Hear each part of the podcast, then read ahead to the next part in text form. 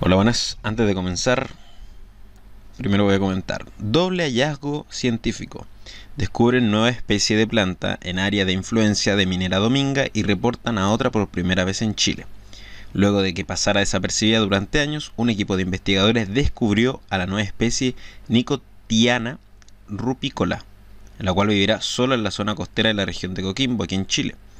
Se trata de un arbusto que pertenece al mismo género que la planta del tabaco y que se encontraría en peligro crítico de extinción. Comento esto antes de comenzar porque eh, tiene relación con el material que estamos viendo. Eh, estamos tan en peligro varias especies, ahora se encontró otra especie, pero está en peligro varias especies de flora y fauna en un sector donde se va a instalar o se quiere instalar una minera. Entonces se tiene que ver el análisis medioambiental, o sea, realmente va a valer más poner una minera y perder flora y fauna que es característica de ese sector solo por plata, así como realmente lo vale. Y esto es lo que estábamos comentando, que venimos comentando de tiempo, ya el tema de la relación de la economía con las ciencias, con el medio ambiente, con la ciudadanía, los, los problemas políticos, legales, etc. Y el caso de Dominga, eh, igual me gustaría darle su tiempo y, poder conversarlo un poco más, ya que igual me parece un, un tema donde se va como mezclar todo este temita y ver como el desenlace, porque el tema de la minera en Dominga todavía no tiene un, desenlace, todavía no,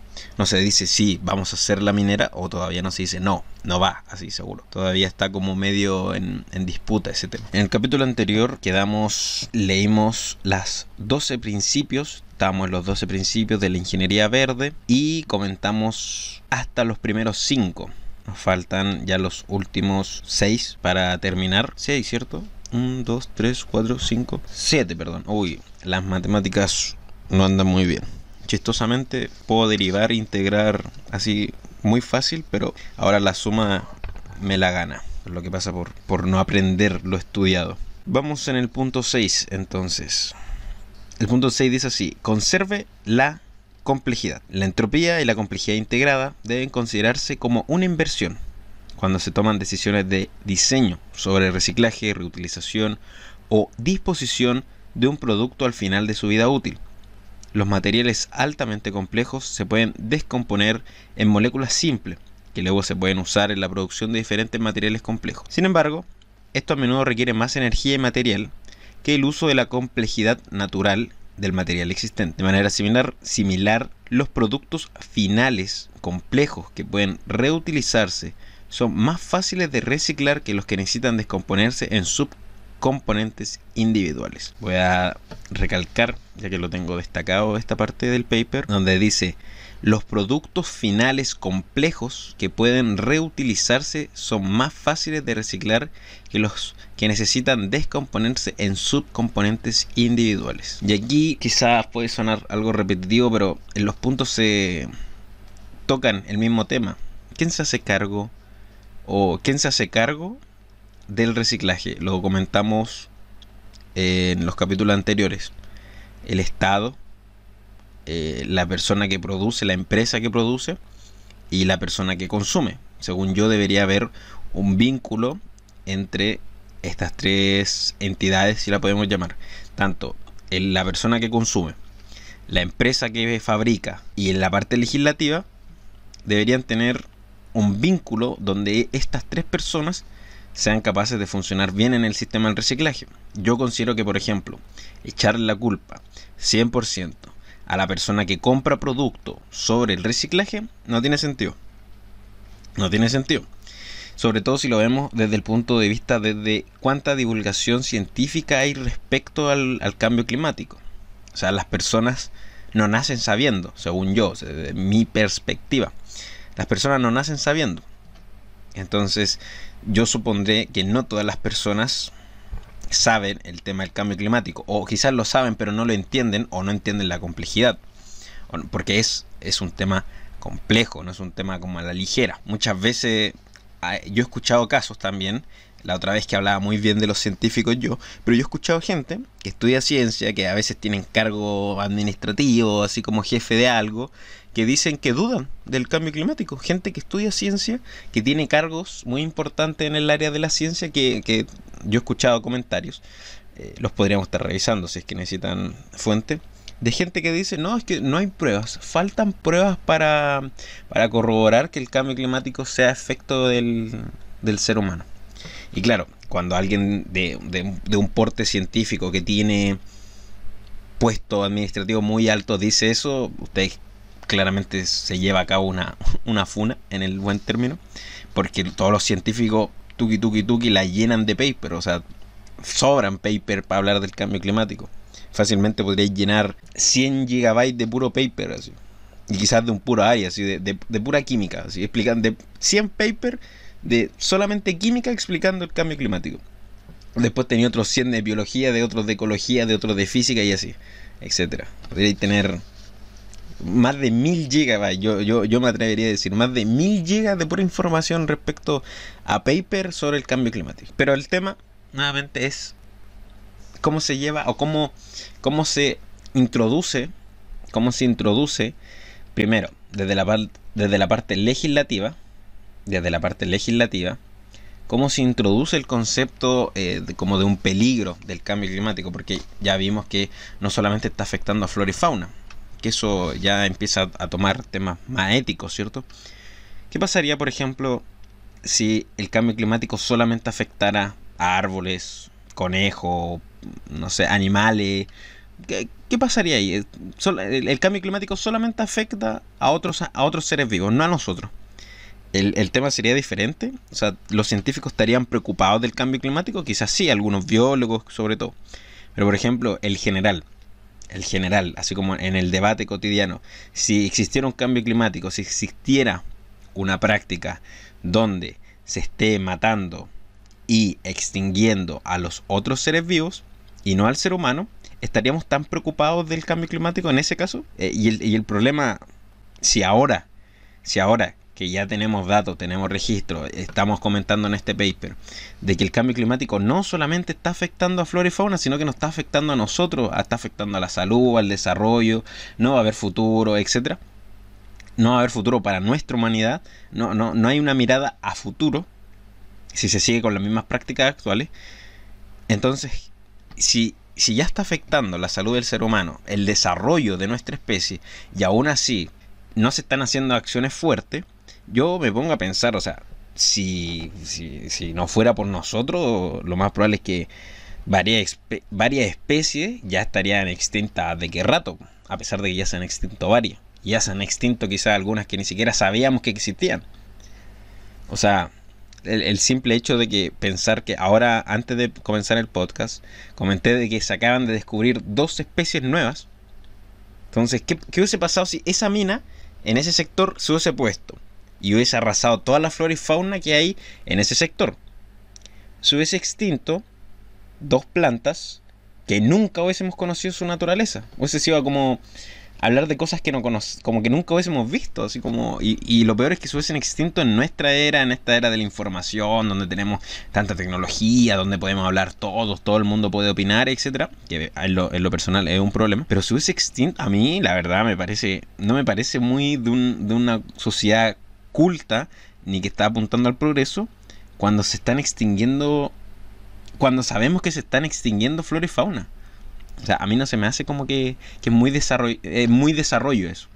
Y como digo, e, es, raro, o sea, a mí se me hace muy raro, porque como digo siempre, eh, no, no soy muy docto en el tema de la economía y eso, pero a mí se me hace muy raro eso, tipo, tenemos, existe tanta tecnología a tal punto de que yo, por ejemplo, me puedo comprar este celular que, bueno, es, chino, pero me sirve para todo lo que puedo hacer. Me sirve para llamar, para comunicarme, vi las clases ahí, puedo hacer Word, hacer informe desde este celular, puedo grabar mis videos, etcétera. Entonces, puedo hacer casi todo en términos de comunicativos desde un dispositivo súper básico que conseguí en el mercado. Y, y, y desde este mismo dispositivo yo tengo acceso a información.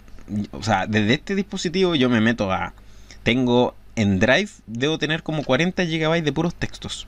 Entre científico, entre historia y cosas así. Pero 40 GB de pura información que conseguí solamente con este celular de baja gama. Bueno, de baja gama, o sea, ni siquiera es como lo, último de lo último. Y aún así, eso me permite tener todo ese conocimiento, o más bien toda esa memoria de, conocimiento, porque realmente si el conocimiento está guardado no, y no me llega al cerebro y no hace sinapsia ahí, realmente no es conocimiento como tal, ¿cierto? Pero, pero se entiende. Entonces yo digo, a ver, el modelo económico ha, ha fomentado, ¿cierto? Digámoslo, hasta cierto punto, ha hecho que llegase hasta este momento donde yo pudiera comprar esta cosa. digo el modelo económico porque yo tuve que gastar mi tiempo para generar dinero y ese dinero lo compré por este objeto. Entonces participé de un, de un acto económico, por eso digo que la economía hizo que fuera esto. Como digo, realmente no sé si... esto no llegó por, porque yo, yo ay, no, es que quiero, quiero un celular de este modelo, de este... No, yo gasté mi tiempo, fui a un local, compré, con mi dinero, con mi tiempo. Entonces por eso digo que es un acto económico. Entonces el acto económico hizo que tuviéramos tanta información, tanta información que fuéramos, de hecho hicieron posible que por ejemplo yo estuviera subiendo este podcast para que alguna persona lo escuchara, para que se informara sobre la química verde. O sea, tenemos mil formas de informarnos, mil formas de adquirir conocimiento y aún así somos lo suficientemente estúpidos desde un punto de vista económico para que se nos mueran especies que son únicas en nuestro planeta. Únicas, o sea, en nuestra galaxia hasta el momento no se sabe, hasta el momento somos el único planeta en nuestra galaxia que tiene este nivel de maravilla de especies. Pero ¿qué nos importa más? La economía, pues claro, porque la economía hizo que yo me comprara este celular, que me permite sacarme selfie y cosas así. Pero mientras se me extingue toda una especie, todo un conjunto evolutivo que se demoró no sé cuántos millones de millones de años y se está extinguiendo en menos de mil. En, menos de mil años ya se van a extinguir o ya se han extinto varios, varios animales, varias plantas, etcétera, etcétera, etcétera. Entonces el temita sería, como digo, hay que tener una fuerte convicción de esos tres puntos, pero sería muy estúpido, yo considero que sería muy estúpido echarle 100% la culpa a la persona que compra un producto sobre el proceso del reciclaje, ya que yo considero que tiene que ser responsabilidad de, esto, de estos tres pilares. Del que produce, del que produce la mercadería, la parte legislativa, la parte política, la parte social, si la queremos ver así, y la persona que consume el producto como tal. Esos tres pares deberían tener alguna especie de relación fuerte, que los tres estén trabajando bien. Ahora, ¿cuál es el tema? ¿Quién está trabajando mal? En Latinoamérica, yo diría que están trabajando mal todos. Quizá, eh, y, unos tienen más culpa que otros. Las personas individuales yo diría que tienen menos culpa. Segundo, las empresas tienen menos culpa, pero tienen más culpa que las personas individuales. Y, la parte legislativa son los que tienen, yo diría que tienen la base del problema. Ese tema de la corrupción, la burocracia.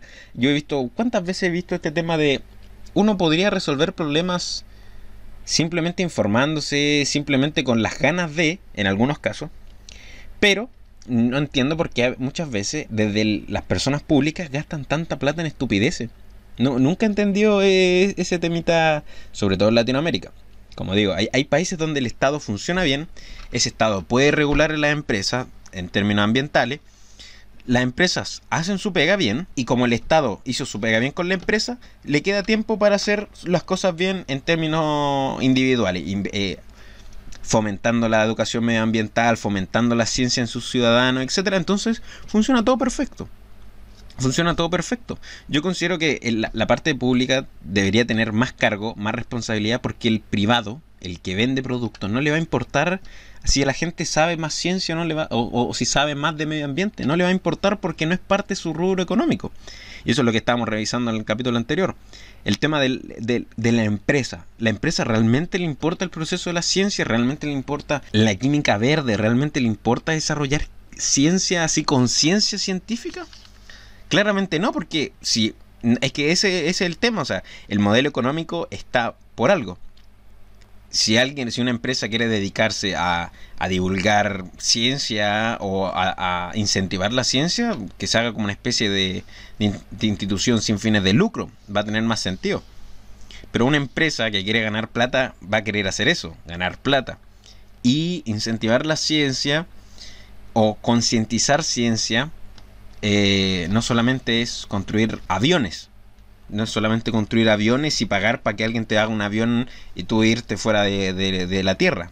Involucra muchos procesos muy complejos, muchas aristas. Y eso es pérdida para una empresa. Entonces, nuevamente, yo creo que el Estado o la persona pública, me da lo mismo quién sea la persona pública, la persona pública debería tener un mayor control desde ese punto de vista, sobre todo medioambiental. Ahora, si alguien me dice, no, es que, es que la economía se puede caer, es que el tema es que si no hay medio ambiente, si no hay planeta Tierra, si no hay condiciones para, para que se desarrolle la vida, no hay economía. O sea, es como, aquí estamos defendiendo el planeta Tierra para que no, no, no, no, no se extinga la humanidad, para que pueda todo seguir de una manera decente, digámoslo así. Y, es chistoso porque una vez escuchaba a un filósofo hablar de ese tema. O sea, es más fácil, y lo comenté una vez en un video que hice para Instagram, es mucho más fácil pensar en el fin del mundo, que el fin del mundo se va a acabar, a pensar en el fin del capitalismo, que es el modelo económico que estamos llevando hoy en día.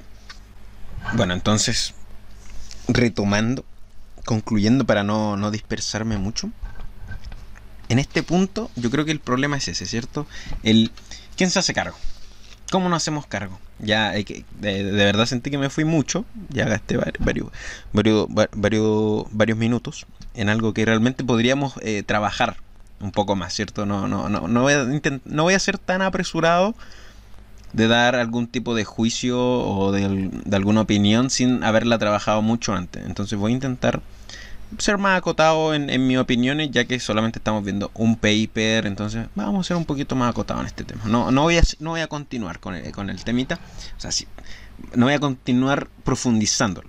Ahora lo voy a profundizar en otro momento, en otro momento, cuando se den las circunstancias académicas, intelectuales, emocionales, qué sé yo. Vamos con el punto 7. Durabilidad en lugar de inmortalidad. Este punto lo podría reducir como los productos y procesos deben ser diseñados para cumplir con su función para posteriormente ser reciclados o reutilizados. Un diseño ecológico debe tomar en cuenta además que los procesos de mantenimiento y reparación de sus productos deben ser efectivos y eficientes, sin necesidad de adicional materia ni energía adicional. Este tema yo lo podría relacionar sobre todo con la agricultura. la agricultura eh, tenemos varios pesticidas, o hay varios, o, habían, o hay, bueno, también todavía existen, ya cada vez menos, pero hay. Antiguamente habían algunos pesticidas que eran muy eficientes, muy eficientes, 10 de 10, así, realmente eficientes, pero que el producto químico, el producto químico no se degradaba, no se degradaba, se quedaba, era muy duradero, era muy estable la molécula, entonces no se degradaba con nada. ¿Cuál era el tema? ¿Cuál es el problema? De que no se degrade.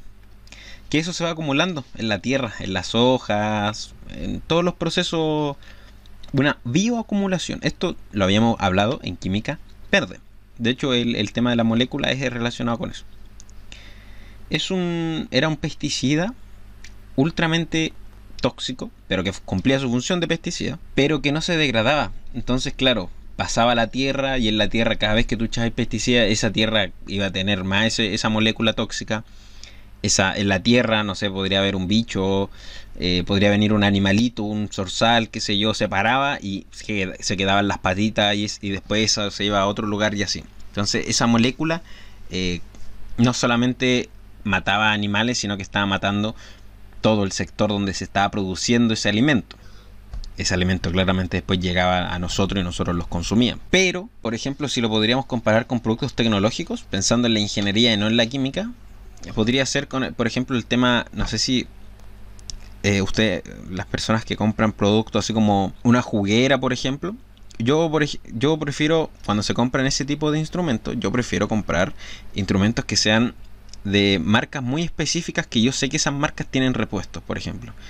Y me alejo de, por ejemplo, los productos que vengan de marcas como medias chinas, porque los productos generalmente chinos son muy característicos que se rompen luego. Te dura, claro, te dura un poco, cumple una función durante un, tiempo muy corto y después se rompen. Y el tema es que no hay repuesto o como se rompen es, es irreparable, o sea, no, no hay manera que uno personalmente pueda reparar eso. Entonces termina sí o sí en la basura. En cambio, uno podría gastar un poco más y accede a un producto que tiene repuesto, que se puede reutilizar, que si se rompe una pieza, uno la puede reparar muchas veces, etc. Pero el tema es que eso tiene un gasto. O sea, por algo el, tema de los productos chinos es famoso. Porque es más accesible al bolsillo. Y hay veces que hay productos que se necesitan una vez. O que no, uno no, no los necesita tener siempre. Y, y yo creo que igual ese es un tema porque porque se fomenta, o sea, si yo quiero un producto que lo voy a usar una vez, no me voy, no voy a gastar tanta plata en un producto que claro que puede ser bueno, reutilizable, ecológico y todo el tema, pero que al final lo voy a tener guardado, no sé, 20 años así sin usar, porque yo solamente lo quería usar una vez. Entonces, eh, ahí yo, por ejemplo, nuevamente es muy general eh, el punto, es muy general, no, no tenemos podríamos hablar de casos muy puntuales como el que acabo de decir, por ejemplo, el tema de los pesticidas o el tema de un producto tecnológico de la casa, como una juguera, por ejemplo. Yo siempre que pienso en juguera pienso en, ese tema, sino en un producto reutilizable, reciclado, que me cuesta un poco más, pero que lo pueda durar por tiempo, porque una juguera uno lo usa siempre, o generalmente lo usa siempre. Pero eso es un punto específico. ¿Qué pasa con la minería, con la tecnología? ¿Qué pasa con los celulares, computadores? Los computadores siempre se están actualizando. O sea, los computadores dejáis pasar dos años y el computador queda obsoleto, así anda muy lento, funciona mal, el, no sé. Pero ya no, no funciona como el rendimiento que uno esperaría. Entonces, ¿qué pasa en ese punto? Ahora, últimamente, por ejemplo, hay algunas, hay algunas empresas de celular y esas cosas que aceptan reciclaje relacionado con cosas tecnológicas. Eso está bueno, eso está bueno y eso es lo mínimo que se esperaría, según yo. Es lo mínimo que podría ser una empresa que se dedica a la tecnología, tomar nuevamente estos productos tecnológicos y reutilizarlos, intentar no sé, un, celular que esté viejo pero que esté malo, no sé, intentar llevarlo a, personas que no tengan acceso, por ejemplo, a, tecnología. Y está bien, o sea, no, no, no, no pasa nada. Así, como digo, tiene que haber algo. No estoy diciendo que todos de un día para otro todos seamos full ecológicos, pero tiene que haber algo. Y ese incentivo tiene que ser. Si una empresa da la cara, bacán, fomentémosla. Ahí debería estar el Estado dando, mira, esta empresa, qué bacán. Y la ciudadanía, hoy, mira, por fin están haciendo algo. Tampoco estoy diciendo que se, que se le aplauda a una empresa. Pero sí que se por lo menos que se fomente eso para que después otras empresas también la hagan lo mismo, en otros países, etcétera, pero que se fomente ese tema, que, que las empresas no queden afuera del, del tema ecológico, del tema del reciclaje.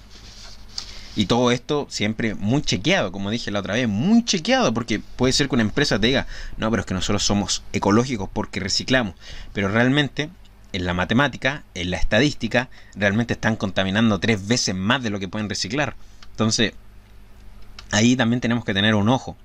Pero como digo, es sumamente importante que las empresas también tengan esa participación dentro de el reciclaje y todas estas prácticas. No es solamente parte de nosotros, de las personas que consumen el producto, estoy diciendo. Punto 8. Satisfacer la necesidad mínima al exceso. Esto habla de como un, un punto de vista de producción, de producción como de un producto. O sea, tenemos un producto y lo que se espera es que ese producto haga esa función que se espera, no que haga otras cosas. Entonces a eso va porque supuestamente, según ese punto, eh, dice que si se dedica a un producto que tiene una función X, a que ese producto haga una función A, B, C, D, E, qué sé yo, se va a gastar mucha más energía, mucho más material en un producto que solamente tiene que hacer una función X. Entonces eso no es muy eco-friendly, según este punto. Entonces hay que evitarlo. Pero el tema nuevamente es, nuevamente es, Muchas veces se espera que un producto sea X, pero ese producto X también nos gustaría que tuviera un, otro producto A, B, C, D integrado en ese producto X.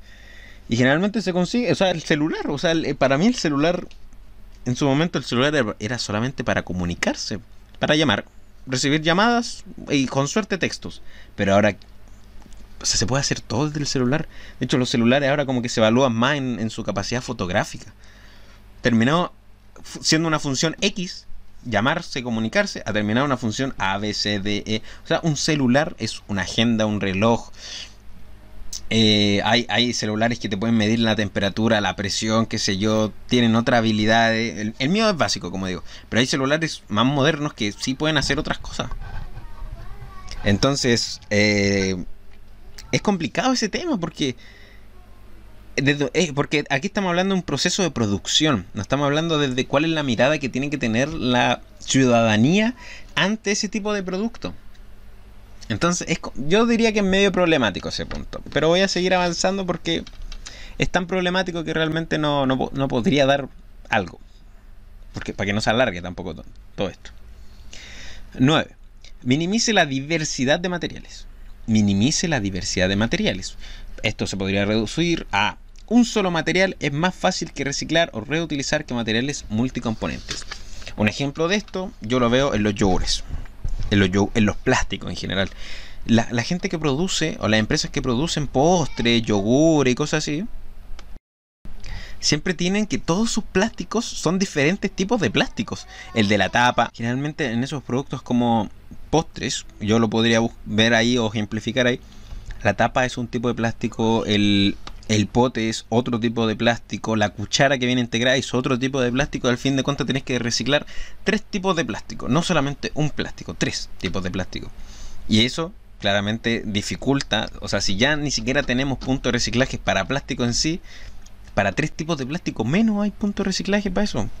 Sobre todo en comunas vulnerables. Donde yo vivo, solamente hay un punto de reciclaje de botellas PET y ese punto, para yo ir a ese punto, tengo que caminar 20 minutos. O tomar una micro, que también son 20 minutos. Pero, pero, mi familia no consume tantas bebidas y cosas de ese tipo. Solamente como para pa, eh, eh, eh, cumpleaños y cosas así. Entonces realmente nosotros, yo por lo menos, la, la guardo en una, en una bolsa y después de vez en cuando, una vez a las 500, lo voy a ir a tirar a ese sector. Yo no consumo, mi familia en general no consume tantas botellas PET. Entonces no, no, es, un, no es como un problema.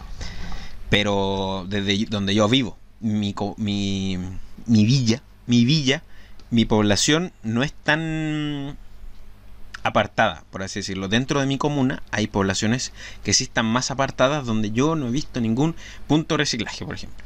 Y ahí tenemos problemas. Pero eso para otro para otro día. Igual podríamos hacer tipo saliendo a la calle a buscar puntos de reciclaje para ahí informarnos, qué sé yo.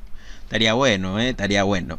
O quizás ver un estudio de cuántos puntos de reciclaje oh, estaría bueno. Ahí vamos a ver. El punto 10 es un punto nuevamente dedicado como a la energía y, a la, y al buscar productos que sean locales.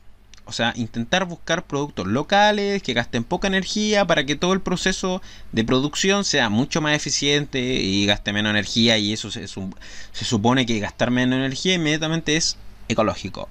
Eso es como un, un punto bastante largo, pero es como eso simplemente. Aquí el punto 11 es bien interesante, porque apunta, dice, diseño para un fin de vida útil comerciable. Esto apunta a que yo genero un producto, que ese producto va a tener un término, obviamente, va a durar 1, 2, 3, 4 o 5 años. Esa es eh, la vida útil de mi producto. Pero mi producto va a tener ciertas partes que sí se pueden reutilizar casi al 100%, que se pueden reutilizar una vez el producto en general haya fallado. Por ejemplo, yo lo podría ver, no sé, computadores. Una placa madre se te echa a perder como el, cerebro, digámoslo así, el, cerebro del computador. Bueno, pero, el, pero todo lo que vendría siendo afuera, el teclado, qué sé yo, la pantalla, eso todavía podría funcionar, ¿por cierto? Entonces lo único que podríamos hacer, cambiar el cerebro, actualizarlo, etc. Y lo otro se recicla. Eso yo podría dar como ejemplo. Pero realmente nuevamente esto como es, es, es como en qué empresas, como en la minería podría hacer esto. En la ropa igual yo creo que se podría hacer, hasta en parte. Así como que tenga una vida útil de ropa, de prenda. Así como uno o dos años y después eso se vuelva a reutilizar o, o a reciclar o qué sé yo. Yo por ejemplo, yo por ejemplo, dato curioso, yo soy pobre, yo soy ecológico. Por ejemplo, yo tengo ropa, tengo ropa que me la compré hace muchos años. De hecho, casi toda mi ropa tiene más de tres años casi toda mi ropa. Hay algunas que tienen como 7 años de uso. Ah, para, que, se vean. Y tengo relativamente poca ropa porque, porque sí, o sea, no, no, necesito 20 poleras para vestirme. Necesito 3. 3 para verano, 3 para invierno. Y así. Entonces, eh, yo creo que en la ropa podríamos tener también eh, los puntos del consumismo también. O sea, es necesario tener 40 pares de zapatos, es necesario tener 80 camisas así. Yo he visto gente que tiene armarios llenos de ropa llenos, así. Y, la gente que sabe un poco de matemática y el tema de, teoría de grupo y de conjunto y un poco de... de hay un ejercicio básico de, exponenciales, ¿cierto? Cuando dice, mira, tengo tres pantalones, tres poleras, un jockey. ¿Cuántos outfits puedo formar? Ah, un problema matemático. Y, y, y, 333 podéis formar varios outfits. Outfits. Podéis vestirte varios estilos. A eso es lo que voy. Entonces, la gente que se compra mucha ropa es porque o no sabe matemática o no tiene estilo. O sea, eso para mí es como eso, así como no saben combinar colores, qué sé yo, no sé. Pero creo que también podría ser ese tema dentro del, del, individuo, así la práctica individual, o sea, ¿cómo van a comprar tanta ropa? Sí, contamina, también contamina. Está bueno que, o sea, está bien que tengan 10 poleras. No estoy diciendo que se compren una tampoco, así como una polera, un pantalón y un zapato. Pero 20, 30, yo conozco gente que tiene armarios, sí, una, una pieza de armario, así como mi pieza de pura ropa. como, de verdad, stop, basta, basta ya. Y, nuevamente el tema, ¿quiénes son los que contaminan más? Por ejemplo, ¿habrá sectores económicos que contaminen más que otros? Buena pregunta, yo me sé la respuesta. Yo me sé la respuesta. Una respuesta que vamos a estar trabajando en otro paper. Yo me sé la respuesta. De un estudio. De un estudio. Entonces vamos a estar ahí ah, viendo. ¿Quiénes son? Que, eh, ¿Existirá un grupo económico que contamine más? La dejo ahí. Y vamos con el último punto. Renovable en lugar de extravista. Esto, esto habla de que la calidad productiva de las empresas tiene que verse con la calidad del medio ambiente en volver a generar la materia prima que están usando. Y voy a leer. Dice, las entradas de materia y energía deben prevenir de fuentes renovables en la mayor cantidad posible. Claramente los recursos naturales y energéticos actuales son consumidos a una tasa tan alta que supera la capacidad del medio ambiente para reponer estos recursos, por lo que eventualmente se agotarán y no podremos tener accesos a ellos para un uso futuro. Por lo tanto, los procesos y los productos deben diseñarse para consumir materias primas solo a la velocidad a las que pueden reponer. Y aquí voy a hacer una acotación relacionando con el tema de la economía, el capitalismo, etcétera, y dando una pequeña introducción a una reseña de un texto que quiero hacerlo por una reseña así brutal, que es que es de animales a dioses, que es de animales a dioses, donde habla de la calidad de la economía nuevamente con las ciencias. Yo creo que lo más probable, yo creo que lo más probable es que se generen nuevos diseños, eh, nuevos materiales, materiales sintéticos. Yo creo que igual me da como miedo eso que no nos importe el medio ambiente porque los científicos tienen la capacidad de producir materiales sintéticos y ese material sintético lo podemos reutilizar y no dependemos de la materia eh, de la materia natural por así decirlo sino que dependemos de la capacidad del científico para producir y hacer más eficiente la producción de material sintético. Entonces yo creo que cuando se habla de como de materiales y cosas así como que yo digo, bueno, es que lo más probable es que terminen haciendo material sintético. Lo más probable. O sea, como en vez de solucionar el problema de raíz, van a intentar ponerle un parche. ¿Sí? Ah, material sintético, listo, solucionamos el cambio climático. Y eso en parte que creo que a mí igual me da como cosa, así como, como digo, como que pase como un segundo plano el medio ambiente porque tenemos más materiales sintéticos. Y ahí, mis estimados, y ahí, estimados, eh, vendría terminando los 12 pasos los 12 principios básicos de la ingeniería verde. Los 12 pasos de la ingeniería verde. Y aquí se termina el capítulo. En el capítulo siguiente vamos a estar hablando de la sostenibilidad. Dentro del concepto de la sostenibilidad tenemos algunos temas o algunos puntos, algunos conceptos. Conceptos como el ser humano, la naturaleza, eh, los recursos productivos, ecosistema, etc tenemos varios puntos que abarcar dentro del concepto de sostenibilidad que como he dicho en este paper son muy generales algunos puntos, pero sí los vamos a abarcar para tomar algunos puntos como, como dije, la naturaleza, la capacidad productiva, el ser humano, la relación entre ellos, etcétera, para posteriormente verlos eh, en otros tópicos, en otros papers, en otros informes, a ver si nos podemos intuir más en el tema, podemos informarnos más del tema.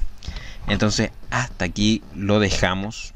Ya terminamos los 12 principios de la química verde y los 12 principios de la ingeniería sostenible o ingeniería verde. Chao, chao.